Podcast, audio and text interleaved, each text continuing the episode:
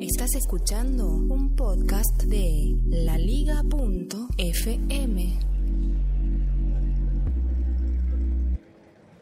Hoy es 27 de enero de 2016. Eso, el siglo XXI es hoy y voy por la carrera séptima de Bogotá caminando por la calle peatonal pensando en cómo estos alumbrados de Navidad que todavía están colgados, luces, ¿cómo se llamarán estos? Son como las que están en, eh, en una tubería de luz, un tubo, sí, es decir, porque dentro de esos tubos ponen las iluminaciones, creo que deben ser de tipo LED, y el tubo se hace flexible y con eso crean los adornos de Navidad, que todavía están. Y a propósito, ¿qué hacen todavía si ya se está acabando enero?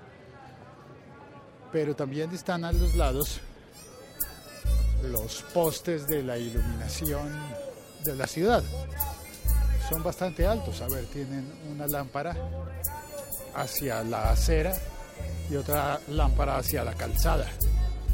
Porque en esta zona de la calle todavía hay calzada, a pesar de que esté utilizándose solamente con propósito peatonal.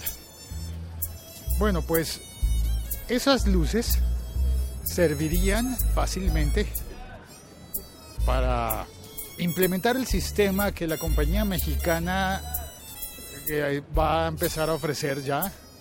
Sí, en México se comienza a ofrecer el sistema LiFi o Li-Fi.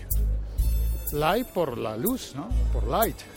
Porque esta nueva transmisión de datos que se supone que va a mejorar lo que conocemos hoy con el Wi-Fi o Wi-Fi, con la transmisión inalámbrica de datos, pues la nueva, el nuevo sistema va a utilizar luces. Por eso estaba yo mirando hacia arriba, que es una visión que no solemos tener, ¿no?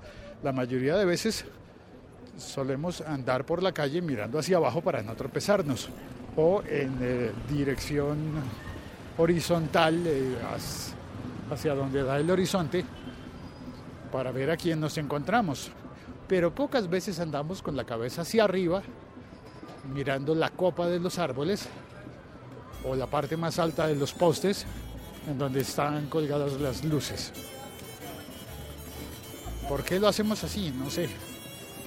Pero hoy estoy puntualmente mirando hacia arriba, viendo que no es tan loca la idea. Transmitir internet a través de las luces.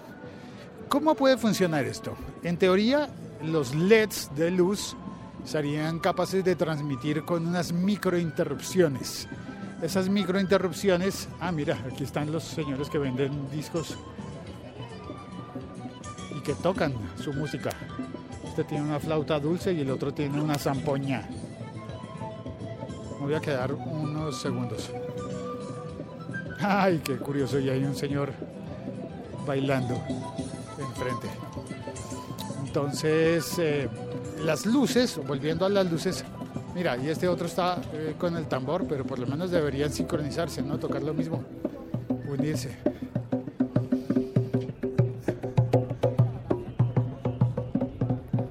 El sistema de luces con esas microinterrupciones crearía algo que yo he identificado que sería como una especie de compact disc ¿Te acuerdas que el sistema binario transmitía, se, utilizaba para transmitir datos en un compact disc con un láser?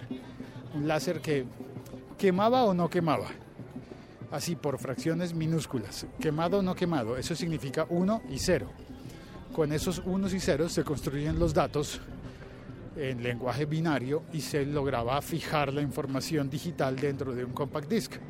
Si las luces con el sistema Li-Fi son utilizadas en ese mismo sentido para transmitir eh, microcortes que se constituyan en unos y ceros y que los aparatos fotosensibles sean capaces de reconocer. Entonces siento que es como si estuviéramos viviendo en un gran compact disc y nuestros teléfonos o tabletas serían el receptor que identifica cuando la luz está encendida y cuando no está encendida. Caramba, la iglesia. ¿Será que lo pruebo en este momento? Déjame ver si logro añadir A ver, el fragmento. Lectura, fragmento, sí, lo tengo. Añade. Vamos a hacerlo, es la oportunidad. Aquí va un señor en patineta. Voy a entrar a la iglesia, pero voy a entrar en el sentido contrario. Voy a entrar por la carrera en el sentido contrario a lo que dice el fragmento. Para solucionar el, eh,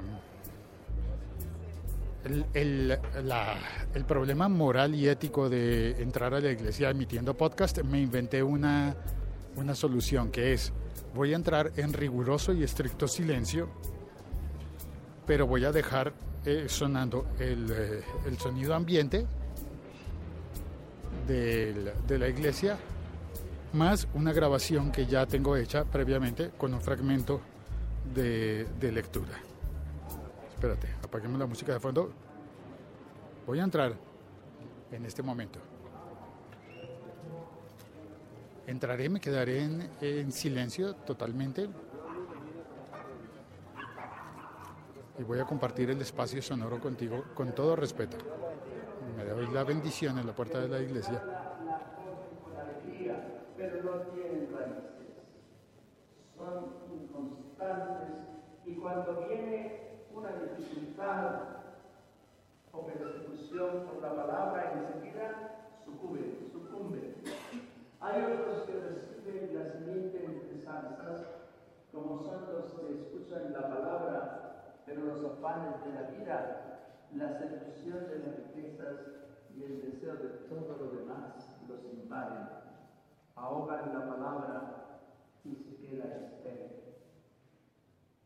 Los otros son los que reciben la siguiente de tierra buena. Escuchan la palabra, la aceptan y dan buena cosecha del 30, del 70 o del 100 por uno.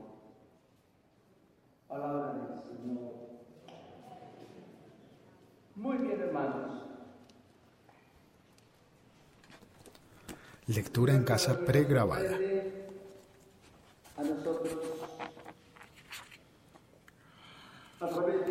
Capítulo 5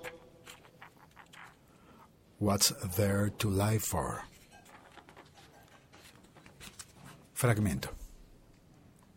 Elaine en la iglesia de San Francisco. A Elaine le había gustado la iglesia desde el comienzo de su vida en Bogotá. Le habían gustado sus gruesas paredes de piedra húmeda y le gustaba también entrar por la puerta de la calle y volver a salir por la carrera. Ese choque violento de la luz con la oscuridad y del ruido con el silencio. El día antes del matrimonio, Elaine se dio un paseo por el centro, una misión de reconocimiento, diría Ricardo.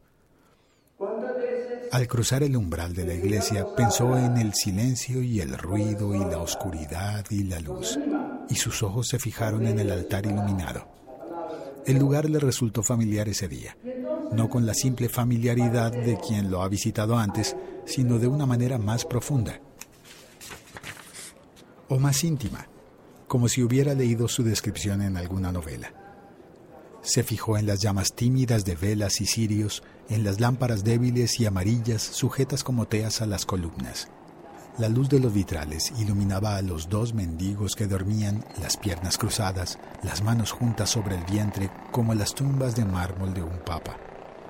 A la derecha, un Cristo de tamaño natural en cuatro patas, igual que si gateara. El día que entraba con toda su fuerza por la otra puerta le golpeaba la cara y bajo la luz brillaban las espinas de la corona y las gotas de color verde esmeralda que el Cristo lloraba o transpiraba. Elaine siguió adelante, caminó hacia el altar empotrado en el fondo por el corredor izquierdo, y entonces vio la jaula. En ella, encerrado como un animal en exhibición, había un segundo Cristo de pelo más largo, piel más amarilla, sangre más oscura. Es lo mejor de Bogotá, le había dicho una vez Ricardo. Te juro, junto a esto no hay Monserrate que valga. Elaine se inclinó, acercó la cara a la plaquita Señor de la agonía. Dio dos pasos más hacia el púlpito. Encontró una caja de latón y una nueva leyenda. Deposite aquí la ofrenda y se iluminará la imagen. Metió la mano al bolsillo, encontró una moneda y la levantó con dos dedos, como una hostia, para que le diera la luz. Era un peso. El sello oscuro, como si hubieran pasado la moneda por el fuego. La metió en la ranura. El Cristo cobró vida bajo el breve chorro de los reflectores y le insintió, o más bien supo, que iba a ser feliz toda la vida.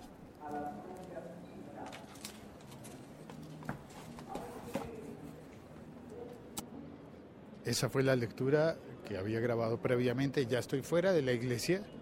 La verdad, no encontré los dos Cristos que mencionaban allí, pero había varias vírgenes. Quizás tomé el pasillo, claro, ah, tomé el pasillo de la derecha, no el de la izquierda. Ese fue el problema. Debí haber tomado el otro. Bueno, creo que deberé volver a hacer la, el ejercicio, volver a entrar a la iglesia y buscar bien los dos Cristos que describe el libro, el ruido de las cosas al caer.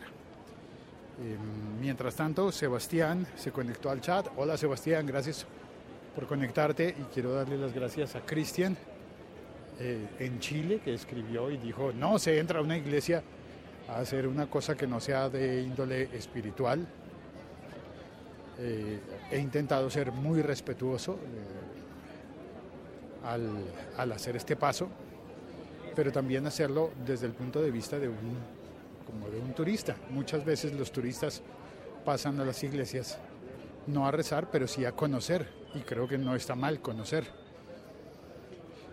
Y habría estado mal interrumpir, eso sí que habría estado mal. Y de hecho eh, estaba marcado no tomar fotografías. Y por eso es, espero que, que no esté siendo yo irrespetuoso al, al haber grabado audio, pero no tomé fotografías. Bueno, ya llegué al trabajo. Es que realmente estoy al frente, justo al frente. Bueno, muchísimas gracias por oír. Gracias a Sebastián, eh, Sebastián que se conectó desde Uruguay y también a Sebastián que escribió desde Mar del Plata diciéndome, eh, no importa, entra a la iglesia, será divertido, eh, será bonito. Así que hay dos Sebastianes em, a favor y un Cristian en contra. Bueno, pero es que Cristian se llama Cristian. Bueno, en fin, no, no sé si, si, fue mal chiste. Eh, Cristian de Cristiano, está bien.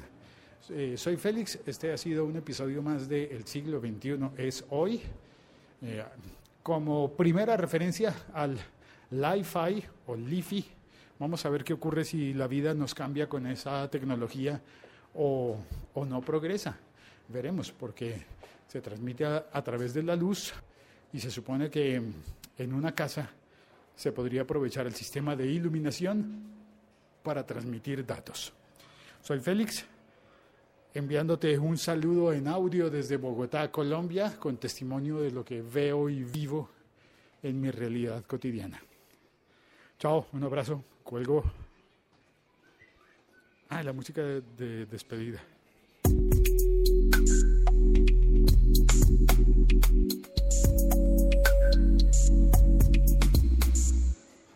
Y un café, por favor. Espresso en grano. Hasta pronto, cuelgo.